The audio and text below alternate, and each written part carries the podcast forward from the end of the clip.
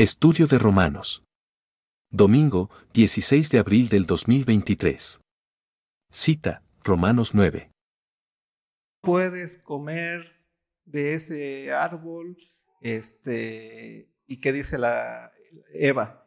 Dios nos ha dicho que no comamos de ese árbol, ni siquiera que le toquemos, porque si no, moriremos. ¿Qué ocurrió ahí? ¿Qué hizo el hombre? Le agregó una qué?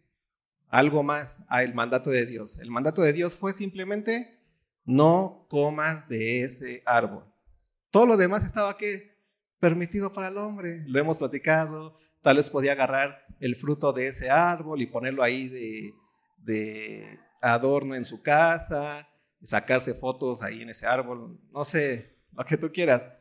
Pero ¿qué le agregó el hombre al, al, mandato de Dios? No solamente no te lo comas, sino ni siquiera que lo toques. ¿Eso qué significa en el lado humano frente a la soberanía de Dios? Que la debilidad del hombre está en que piensa que sabe más que Dios. A Dios se le olvidó decirnos que ni siquiera lo toquemos. Nosotros no lo vamos a tocar. ¿Por qué? Pues porque para estar más tranquilos. ¿Sí? Queremos ser más santos que Dios. Entonces, la palabra de Dios siempre es tan fuerte y tan dura para nosotros porque nuestra debilidad se encuentra en que somos capaces de ponerla en duda. Y entonces ahí se encuentra el peso de la soberanía de Dios. Cuando hablamos de la soberanía de Dios, nos pesa un montón. Pensar que Dios puede hacer lo que quiera porque es su voluntad y nosotros aquí abajo, por decirlo así, pues de repente estamos en un mundo en donde, ay, ¿por qué Dios no eh, pensó desde el principio y salvó a la humanidad desde el principio y no y ¿Por qué permite tanta maldad en este mundo? ¿Por qué se lleva a los buenos y deja a los malos? ¿Por qué? ¿Sí te has hecho esas preguntas? ¿Por qué le va bien a él y no a mí, que soy su hijo? ¿Por qué? Y, estamos ahí metidos en ese tipo de preguntas. Pero todo tiene que ver con la soberanía de Dios. Y el tema de Pablo en el capítulo 9 tiene que ver con la soberanía de Dios con respecto a quién? A Israel. ¿Te acuerdas? Porque Israel, ¿quién era? ¿O quién fue? El pueblo elegido por Dios. ¿Para qué? Para que por medio de él naciera quién? El Salvador. Pero ¿qué pasó con Israel? Que solo algunos creyeron en quién? En Cristo Jesús. Algunos de los judíos, los primeros apóstoles eran judíos. El remanente creyó. ¿no? ¿Y qué pasó con todos los demás? Se volvieron en contra de quién? Del camino, por decirlo así. Uno de ellos era quién? El mismo, ¿te acuerdas de Saulo antes de ser Pablo? ¿A quién, a quién perseguía? Al camino. ¿Por qué? Porque le pesaba mucho al pueblo de Israel que Dios salvara así. Y no como ellos imaginaban que iba a salvar siendo ellos el pueblo elegido. Voy a tratar de llevar esta cuestión de la soberanía para poderlo entender un poquito más hacia Génesis. Vamos a Génesis para entender el tema desde los orígenes. Génesis es origen, principio. ¿Por qué esto es importante? Para poder entender de lo que Pablo está hablando, porque Pablo es un pensador judío que sabe muy bien las escrituras. Y cuando habla acerca de esto, te vas a dar cuenta que tiene mucha relación y lo que está en su mente es esta historia. Génesis capítulo 3. Déjame ver si es el 3.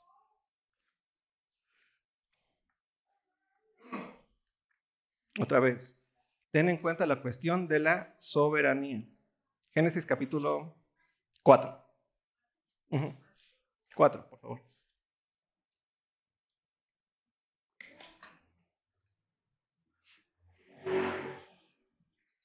Ya pasó aquí la caída, ya pecaron, Dios ya los expulsó del huerto del Edén.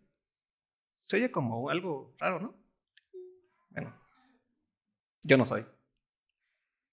Eh, ya pasó lo del huerto del Edén, ya salieron, Dios ya los, los sacó, les, les dijo cada quien las consecuencias que iba a haber por su eh, falta, por su falla, y ve lo que ocurre después.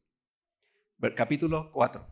Dice, conoció Adán a su mujer, Eva, la cual concibió y dio a luz. ¿A quién?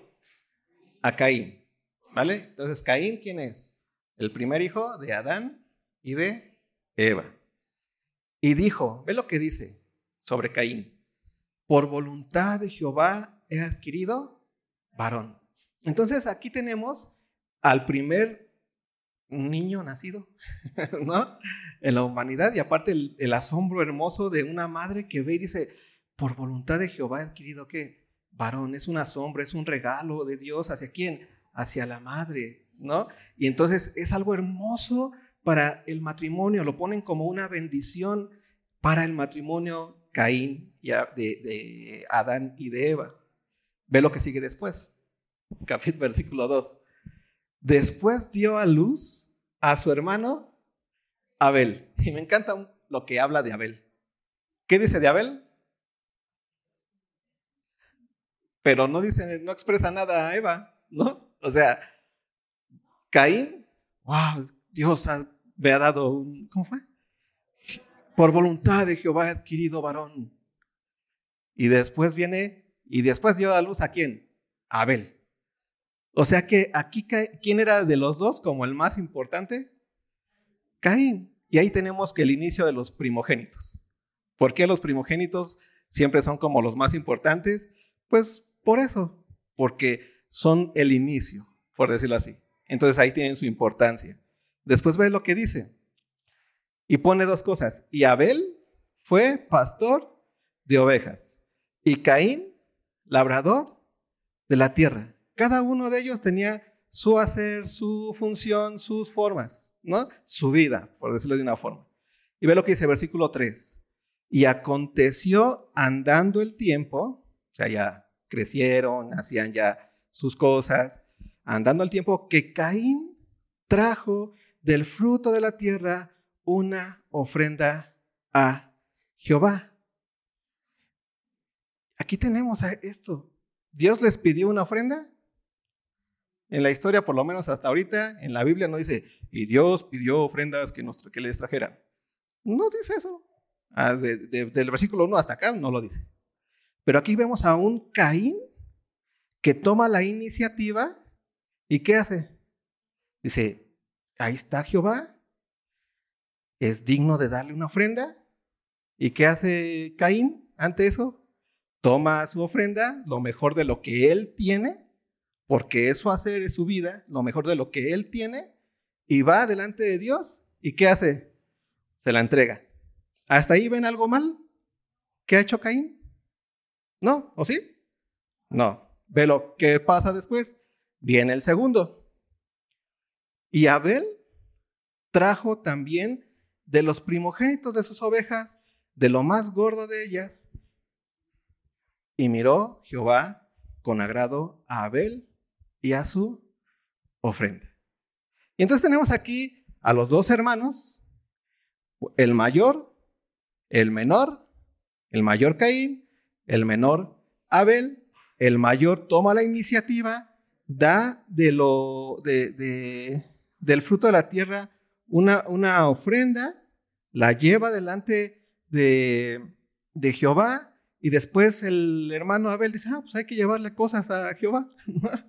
y entonces toma de lo suyo y le lleva a quién? A Jehová. Y entonces Jehová ve con agrado a quién? A Abel. Y ve lo que pasa. Y aquí es donde estamos entrando al tema de la soberanía de Dios. Porque aquí todavía no es un asunto de, es que no hicieron bien las cosas como yo quería. No, simplemente Abel, pues de alguna u otra forma, por decirlo así, lo voy a poner con esas palabras burdas, ¿no? Le atinó a lo que le gustaba a Dios, por decirlo así. Son palabras burdas, ¿no? Le tocó a él ser este, alguien que tenía ganados y que podía llevar ofrendas de, ese, de esos ganados. Y Abel no. Ah, eh, Caín no, Caín tenía ofrenda simplemente de la tierra. Y luego ve lo que ocurre. Dios ve con agrado a quién? A Abel, a Caín no.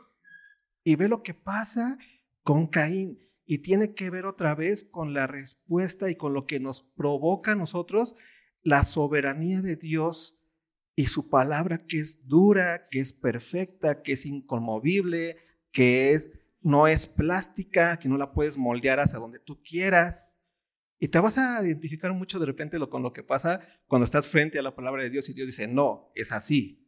Y tú, pero, pero ya estamos en otros tiempos, Dios. Ya recibe, ya no hay sacrificios, ya, ya somos vegetarianos. ¿Se explicó? O sea, pero la palabra de Dios es inconmovible. Y aquí hablamos de la soberanía. Ve lo que dice entonces después. Versículo, pero, versículo 5, pero no miró con agrado a Caín y a la ofrenda suya. Y se ensañó Caín en gran manera. Ensañarse es enojarse. Se enojó Caín. ¿Por qué se enojó Caín? Es muy sencillo, porque Dios a quien miró con agrado. A Abel. ¿Y a quien no miró con agrado? Y aquí estamos entrando a la lucha de lo que quiero que hoy llevemos, entendamos cuando estamos frente al Dios inconmovible. Porque parece que si lo vimos desde el plano de Caín y Abel, es así como que, ay, pero pues lo hizo desde, desde su corazoncito. O sea, lo hizo, lo hizo, ajá, sintiendo bonito, tal vez no es lo que Dios quería, o sea, qué mala onda Dios. O sea, ¿por qué miró con agrado a uno? ¿Por qué es así Dios? Hubiera hecho como que, ay, sí, qué bonito, gracias, hijos míos. Y ya no, no, tocaba los, no haría los sentimientos de, de Caín. O sea, ¿sí me explicó? Ahí lo estamos mirando desde el plano de nosotros, porque nosotros creamos nuestra propia idea y nuestra propia ética, ¿no? y nuestras propias formas en las que Dios tiene que responder a las cosas que yo hago. Pero así no es Dios, porque Dios es completamente absoluto y es otro. Él es el que nos creó, el que sabe más que nosotros, el que es bueno aún. Y es bueno aún con Caín, y lo vamos a ver cómo, vamos a ver la bondad de Dios con Caín ahorita. ¿No? Pero el punto es eso. Yo me acuerdo que mucho tiempo en mi vida jugaba al ajedrez con Dios. O sea, yo en mi juventud era así como, ah, yo crecí en la iglesia así, desde chavito me sabía todas las, todos los libros de la Biblia, ¿no? Y ahí iban las historias, todas esas cosas. Y yo me acuerdo que mi relación con Dios comenzó a ser una relación muy de, de ajedrecista. Muy de, sí, sí, han jugado al ajedrez alguna vez o han visto cómo se juega ajedrez. Son como eh, tácticas en donde tú mueves unas piezas, pero sabes lo que puede hacer el otro. Y entonces si le mueves acá, sabes que ya no puede mover para acá, ya no puede mover para acá. Tal vez tenga alguna inteligencia superior a ti, te mueva acá, pero ya te... Es como tácticas en donde vas como que acorralando al uno y al otro, al otro, al otro, al otro, hasta que les das, le das jaque y le ganas. ¿Sí? Entonces de repente yo jugaba ajedrez con Dios. Y decía, a ver, voy a hacer esto porque si hago esto, Dios va a hacer esto. Y yo pensaba que no era así. O, ay, voy a sufrir esto porque si sufro esto, entonces Dios va a hacer esto. Y yo no me daba cuenta que mi, mi pensamiento con respecto a esa relación con Dios es una relación de ajedrecista, que es la relación de Caín. ¿Con quién? Con Dios. Le presento mi ofrenda. Dios quiere ofrendas. Entonces yo le presento una y ¿qué va a hacer Dios? Va a decir, qué bonito Caín, qué bonito eres, qué bello, gracias, mijo. No te hubieras molestado, mijito. ¿Y qué hace Dios? Dice, no, así no es. Lo para en seco, ¡pum! Y así Dios nos para en seco con cosas que nosotros pensamos que son, pensamos que es la familia, pensamos que es la iglesia, pensamos que es eh, el matrimonio, y Dios llega y nos para en seco, ¡pum! ¿Y, qué ocurre con nosotros? ¿A poco sí estamos, ay, sí, Dios ya te humillas? No, mejor ya ni voy ahí. Ve lo que ocurre con Caín. ¿Qué ocurrió con él? Y es algo, y es una respuesta, una reacción muy natural frente a la soberanía Y aquí tenemos el primer momento que nos dice la Biblia de enojo del hombre. ¿Con qué se enojó primero el hombre? Con el hecho de que Dios no recibió lo que él pensaba que el Dios tenía que recibir. Y aquí tenemos a Caín, ve lo que ocurre y le dice a Dios, y ocurre con él. Y se ensañó Caín en gran manera y decayó su semblante. Entonces Jehová dijo, ve esto. Dijo a Caín, ¿por qué te has ensañado? ¿Por qué te enojaste? Es una hermosa pregunta esta. A ver, Caín, si tú entiendes que yo soy Dios, que yo hago lo que quiero y que mi voluntad es hermosa, es buena y que mis decisiones son absolutas y bellas y buenas para ti, el no, no aceptar tu ofrenda es bueno para ti. ¿Para qué te enojas? ¿Se me explicó? ¿Por qué te enojas? Ve lo que dice después. ¿Por qué ha decaído tu semblante? Y ve lo que ocurre. Si bien hicieres, si bien hicieres, ¿qué es hacer el bien aquí? Depender de la voluntad de quién? De Dios. Ah, esta ofrenda no te agrada. Ah, Señor, ya sé que no te agrada, ¿no? ¿Qué hago? Bueno, pues le hago un intercambio a mi hermano Abel, que me dé primogénitos y cosas gorditas, y te llevo qué? esto que te agrada. Pero ¿qué hizo Caín? Se enojó porque quería que Dios tomara lo que él había decidido que tenía que tomar Dios. Y créeme, esto es una cosa que nos pasa normalmente como seres humanos frente a esa palabra absoluta de Dios. Cuando nos enojamos porque Dios no está haciendo las cosas como queremos.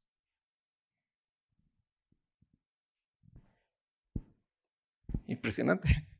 ¿Te das cuenta de que hablamos de soberanía? Cuando hablamos de soberanía de Dios, la soberanía de Dios no es un acto de dictadura.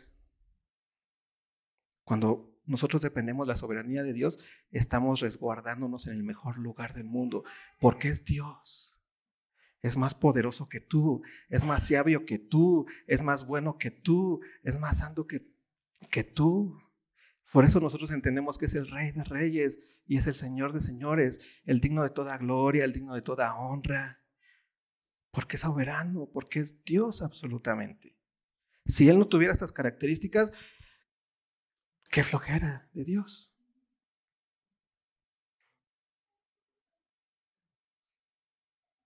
Si Él no hiciera lo que quiere, entonces ¿en quién confías? Que es más poderoso que tú. Y ve lo que ocurre con, con, con Caín. Ve aquí el versículo. Si bien hicieres, ¿qué dice? ¿No serás enaltecido? Y si no hicieres bien, aquí está. El pecado está a la puerta. Con todo esto, a ti será su deseo y tú te enseñorearás de él. O sea, Caín, de lo que se trata es simplemente de que dependas de mi palabra, Caín, dependas de mi voluntad. Eso es hacer el bien. Si bien hicieres, entonces vas a estar tranquilo. Y entonces tenemos aquí ese momento impresionante en donde ya comienza la realidad de lo que pasa cuando nos enojamos frente a la soberanía de Dios. Y entonces Caín está completamente enojado ya se enojó con Dios, la bronca es con Dios, pero ¿contra quién se va? ¿Te das cuenta? Otra vez la raíz del pecado. Pensar que sé más que Dios, por eso Dios tiene que aceptar mi voluntad. Y si no la acepta, me enojo, pero no nos damos cuenta como seres humanos que cuando nos enojamos con Dios, lo hacemos patente en quién? En nuestro hermano. Que el pecado sí es contra Dios, es un enojo contra Dios, por decirlo así, pero ¿en dónde se hace real? En el otro. Y ve lo que ocurrió con el otro. Hasta aquí, ¿quién es el personaje principal de esta historia? ¿Abel o Caín? Caín. Abel era el menor. Pues le tocó que la parte donde le tocaban cosas a Dios, le gustaban esas cosas. Tranquilo. Y ve lo que pasa después. Y dijo Caín a su hermano Abel, salgamos al campo. Y aconteció que estando ellos en el campo, Caín se levantó contra su hermano Abel. ¿Y qué ocurrió? Lo mató. Ahí está. Ahí es en donde sacas el enojo contra Dios. ¿Estás enojado contra Dios? Porque su palabra es así de fuerte y porque su palabra es así de, de, de inquebrantable, porque, porque a fuerzas quiere hacer lo que Él quiere. ¿Estás enojado por eso? Pues aguas porque la expresión de ese enojo se va a hacer patente en tu hermano o en tu prójimo. ¿Estás enojado con Dios porque te dice, ama a tu esposa como Cristo amó a la iglesia? Aguas. Porque ¿a quién vas a, ¿en quién vas a sacar ese enojo? en tu esposa. O sea, y es que esa es la soberanía de Dios, es su palabra absoluta. Es de eso hablamos cuando Dios es soberano. Cuando hablamos de que Dios es el Rey de Reyes y Señor de Señores. ¿Sí? Vamos bien hasta aquí con respecto al hecho de entender que su palabra nos golpea. Pero tenemos el otro ejemplo. Vamos a ir a Romanos.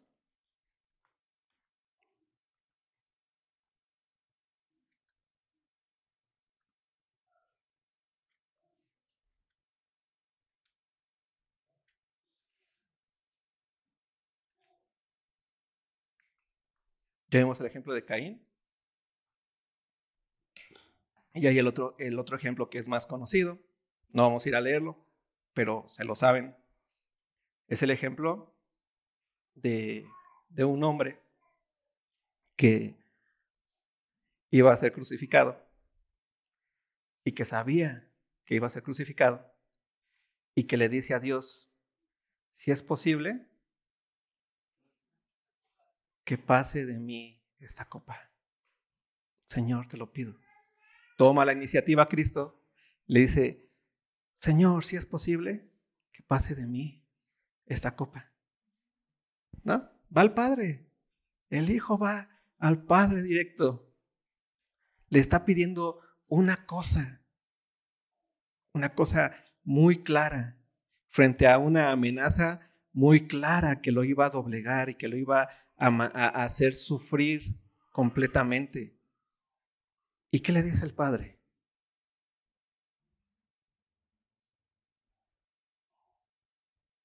¿Te acuerdas? ¿Qué le dijo el padre? Le dijo, no. ¿No? ¿Por qué? Porque Cristo murió en la cruz. ¿Cuál era la petición de, Cristo? Que pase de mí esta copa. Y, la, y, la, la otra decía, pero no se haga mi voluntad, sino que la tuya. ¿Te das cuenta de la diferencia entre Caín y Cristo? Caín toma la iniciativa y va y deja ahí su ofrenda y Dios no la recibe y Caín ¿qué hace? Se enoja. ¿Por qué no la recibe? La tienes que recibir, es mi ofrenda. O sea, ya soy Caín. El, primer, el primogénito de todos, el primero que te trae una ofrenda. ¿Eh? Se me ocurrió. Y luego tenemos al Hijo al Rey de Reyes, que frente al Padre le dice, si es posible, Señor, que pase de mí esta copa, pero no se haga mi voluntad, sino la tuya. Escucha el silencio de Dios. Ya está dado el veredicto. Y escucha el silencio de Dios. Y otra vez, ahí va. Si es posible, llorando qué? Gotas de sangre. Si es posible, Señor, que pase de mí esta copa. ¿Y qué ocurre? Silencio absoluto. Y otra vez, si es posible, Señor, que pase de mí esta copa. Pero no sea mi voluntad, sino sea que la tuya. ¿Y qué ocurre? Silencio absoluto. Se levanta de ahí, sabiendo lo que Dios le dijo ante esa petición, cara a cara con el Padre, diciéndole, por favor, tú puedes tal vez hacer otra cosa, que pase esto. Y Dios le dijo, no. Con la palabra inconmovible de Dios. Porque Dios sabía lo que iba a pasar ahí. ¿Y qué hizo Jesús? Fue a la muerte. ¿Y muerte de cruz? ¿Para salvación de quién? De nosotros. ¿Te das cuenta de la belleza de la soberanía de Dios para nuestras vidas? La hermosura de entender que la palabra que nosotros venimos a escuchar es una palabra que nos conviene. Aunque parezca que nos está diciendo todo al revés de lo que no queremos hacer. Pero es la palabra que nos conviene. ¿Por qué? Porque estamos hablando de una lucha contra Dios directa si no la tomamos en cuenta y nos vamos a enojar. ¿Y dónde vamos a expresar nuestro enojo? En el otro. Pero cuando le decimos a Dios, no se haga mi voluntad sino la tuya, y vas y obedeces como Cristo, ¿qué va a pasar ahí?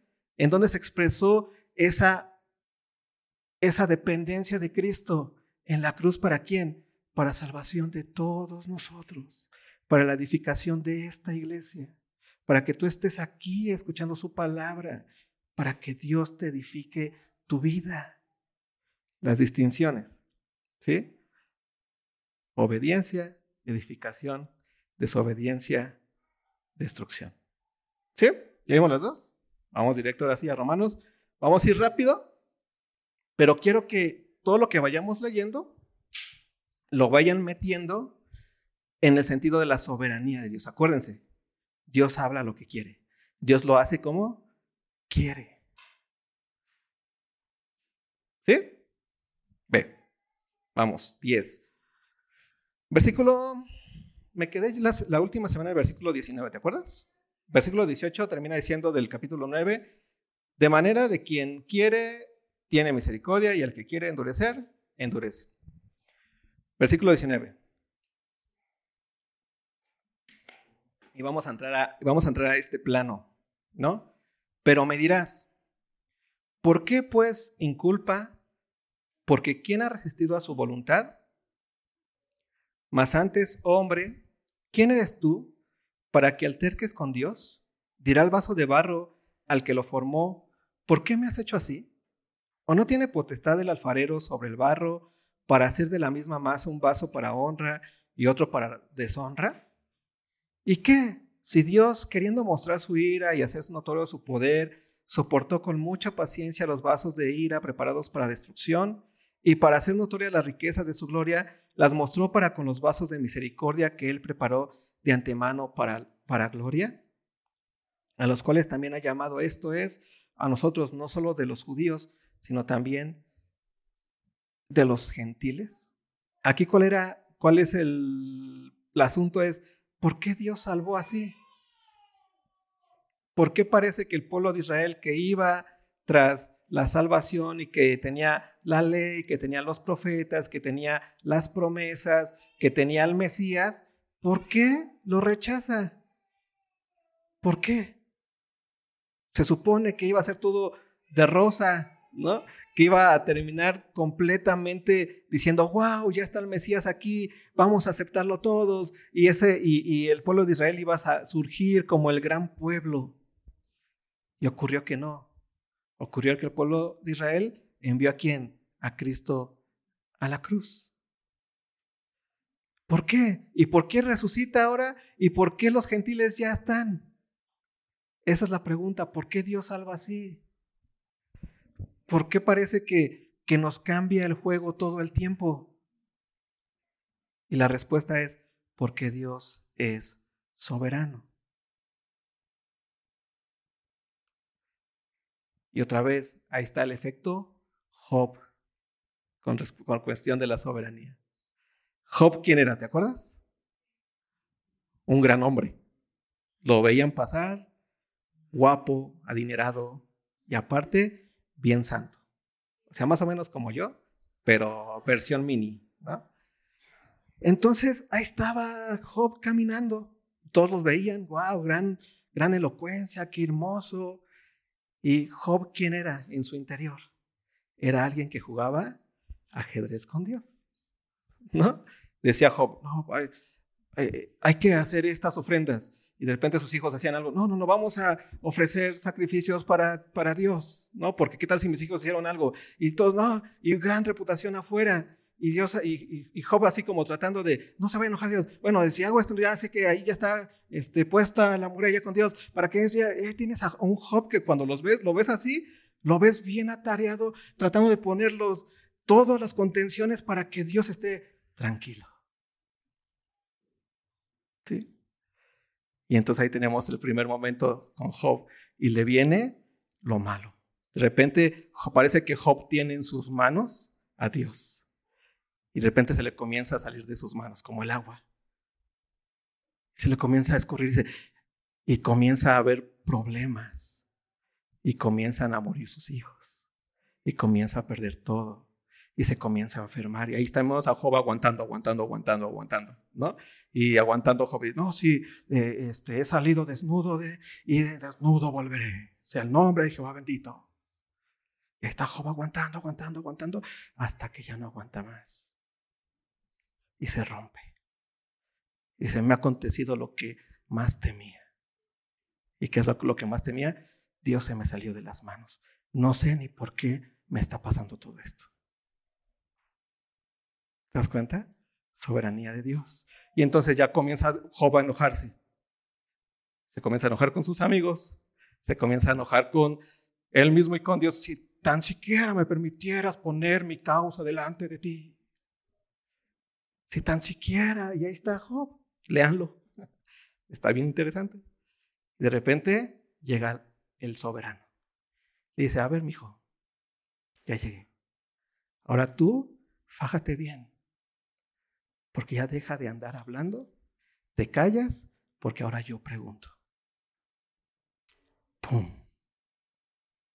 Job, Dios se le salió de las manos, pero ¿quién se presentó? El Dios soberano. Y le comenzó a hacer preguntas. ¿Dónde estabas tú, rey mío? Cuando yo hacía el mar. A ver, ¿cuánto miden las bóvedas celestes? Ah, poco sabes más que yo. ¿Y qué ocurre con Job? Ah, casi casi dice miserable. Me arrepiento en qué? En polvo y cenizas. De oídas te había oído, pero ahora mis ojos te ven. Y eso es en donde entiendes perfectamente la belleza del Evangelio. Porque el Evangelio no tiene nada que ver contigo y con tus formas en las que tú piensas que Dios te tiene que salvar y la forma en las que piensas que Dios te tiene que bendecir. Dios te salvó por su voluntad dando a su único Hijo en la cruz del Calvario y te ha dado una nueva vida para que con esa nueva vida puedas vivir perfectamente glorificando a Dios. Tienes el poder ya de hacerlo. Y eso no depende otra vez de ti. Depende de quién? De su soberanía y de su sabiduría absoluta. Por eso Pablo le está diciendo aquí a los romanos, ¿y qué si Dios quiere hacer todo así? ¿Qué? ¿Tú vas a venir a juzgarlo? ¿Tú eres el vaso de barro? ¿Le va a decir al alfarero cómo hacerlo? O sea, si nos damos cuenta de la, de la estupidez humana de querer venir a decirle a Dios cómo hacer las cosas. Otra vez, soberanía. ¿Te das cuenta que la soberanía de Dios es hermosa para ti? Porque ahora los gentiles que estaban lejos de Dios, tú eras un gentil, lo quieres ver así, lejos de Dios, alejado de la ciudadanía de Israel, por medio de Cristo hemos sido hechos qué? Cercanos. ¿Sí? Y ve lo que termina diciendo Pablo. Habla acerca de esta parte, versículo 25, como también en Oseas dice, Llamaré pueblo mío al que no era mi pueblo y a la no amada, amada. Pero ¿por qué llamas pueblo tuyo al que no era tuyo y al que no amabas amada? Pues porque quiero y porque lo hago porque así salvo yo. Y entonces al que ha sido amado y al que ha sido llamado amado, no le puede estar diciendo, ¿por qué me amas Dios? No, por su soberanía, es su poder absoluto en nuestra vida. Pues nuestra seguridad está puesta completamente en la obra de Cristo en la cruz. Y ve lo que dice. Y en el lugar donde se les dijo, vosotros no sois pueblo mío, allí serán llamados hijos de Dios viviente. También Isaías clama tocante a Israel, si fuera el número de, de los hijos de Israel como la arena del mar, tan solo el remanente será salvo, porque el Señor ejecutará su sentencia sobre la tierra justicia y con prontitud. Y como antes dijo Isaías, si el Señor de los ejércitos no nos hubiera dejado descendencia, como Sodoma habríamos venido a ser y a Gomorra seríamos semejantes. Versículo 30. ¿Qué pues diremos? Que los gentiles que no iban tras la justicia han alcanzado la justicia, es decir, la justicia que es por fe, mas Israel que iba tras una ley de justicia no la alcanzó. ¿Por qué? Porque iban tras ella no por fe, sino como por obras de la ley, pues tropezaron en la piedra de tropiezo. Como está escrito, he aquí pongo en Sión piedra de tropiezo y roca de caída, y el que creyera en él no será avergonzado. No sé si alcanzaste a ver aquí en esta parte del versículo 32 que dice, porque iban tras ella no por fe, sino como por obras de la ley, pues tropezaron en la piedra de tropiezo. Y esta es la actitud de Caín. Va, hacia allá porque tiene que cumplir Dios eso. ¿Sí? Y no vas hacia allá por fe. Y hemos entendido qué es la fe. Otra vez, ¿qué no es la fe? ¿Se acuerdan? Una cosa que no es la fe, un salto al vacío. Ya dijeron. Ay, no sé nada, entonces, pero tengo fe, ahí voy. Eso no es tener fe, ya saben lo que es. No se los voy a repetir. Ajá, y la otra parte de lo que no es fe es un pensamiento positivo. Así, oh, yo estoy confiado y sé que Diosito me va a ayudar en mi enfermedad. Tengo mucha fe. Y dices, sí, que esos pensamientos positivos está muy bonito, qué padre. No pierdas esa, eh, no pierdas eso, es bueno, es mejor tener esa, e, e, eso. Pero fe, como lo hemos entendido, según la palabra de Dios, es que la fe viene por el oír y el oír por la palabra de Dios. Entonces, fe es que escuchar a Dios, entender lo que Él dice y depender de lo que Él dice. Tienes que escuchar a otro completamente. ¿Y en dónde escuchamos a ese otro? En su palabra. Esto es un hombre de fe. Alguien que conoce quién? La palabra de Dios. Porque si conoces la palabra de Dios, estás escuchando a quién? A Dios. No te estás escuchando a ti mismo. Porque si te escuchas a ti mismo, ahí tienes a Caín, ahí tienes a Job, que quieren jugar ajedrez con Dios. Y que cuando Dios les mueve los dados y le dicen, no, por ahí no se enojan. ¿Cómo no? Si yo ya pensé que tú tú debes de querer así. La fe es un momento de silencio y es decir, pero no se haga mi voluntad, sino que la tuya. ¿Te das cuenta de eso? Y entonces aquí tenemos a un Israel que iba por allá por, por, obras, por Caín. Y el otro, el Abel, ¿no? Por fe. Ah, pues así es. Así lo seguiría haciendo. ¿Te das cuenta? Así dijo Dios. Entonces dependo de eso. Así dijo Dios que ibas a ser salvo tú. ¿Cómo? Confesando que Jesús es el Señor y creyendo en el corazón que Dios le levantó los muertos. Y ahora tienes esa salvación porque así Dios lo dejó. Ahora tienes tu Espíritu Santo porque así Dios lo ha dicho. Ahora eres santo y sin mancha delante de Él en Cristo Jesús porque así Dios lo ha estipulado. Ahora estás aquí con una seguridad absoluta de que estás en las manos del Dios todo soberano y que te vas a acordar que todas las cosas que estén en tu vida van a ayudar a bien. ¿Te das cuenta? Esa es la belleza de la soberanía de Dios para nosotros. Que aunque de repente nos pega y sentimos el enojo, siempre podemos terminar porque ya tenemos su espíritu, ya hemos sido transformados, podemos terminar que diciéndole a Dios ahora, no se haga mi voluntad, Señor, sino que, sino la tuya. Y esa es la iglesia que anhelamos. Una iglesia que escuche su palabra. Esa palabra que es fuerte. Esa palabra que es inconmovible. Y esa palabra que es que no la podemos, nadie de los que estén aquí enfrente, de los que estén allá, nadie puede moverla, nadie puede torcerla. Eso así es y así nos regimos. ¿Sí? ¿Por qué? Porque ya tenemos su Espíritu Santo y podemos, como Cristo, Decirle, no se haga nuestra voluntad, sino la tuya, Señor. Pero es muy importante esto. Ya seguiremos las siguientes semanas, pero es muy importante entender el tema de la soberanía de Dios para nuestras vidas. ¿Sí? Porque Dios no es nuestro títere. Y Dios tampoco es, de repente lo han pintado como el más tierno del mundo. Que dice, ay, es que mi hijita Ara, mira, hasta me está llorando. No. Él sabe lo bueno para nosotros. Y así actúa. Y dice, no, así no es. Y punto. ¿Sí? ¿Oramos?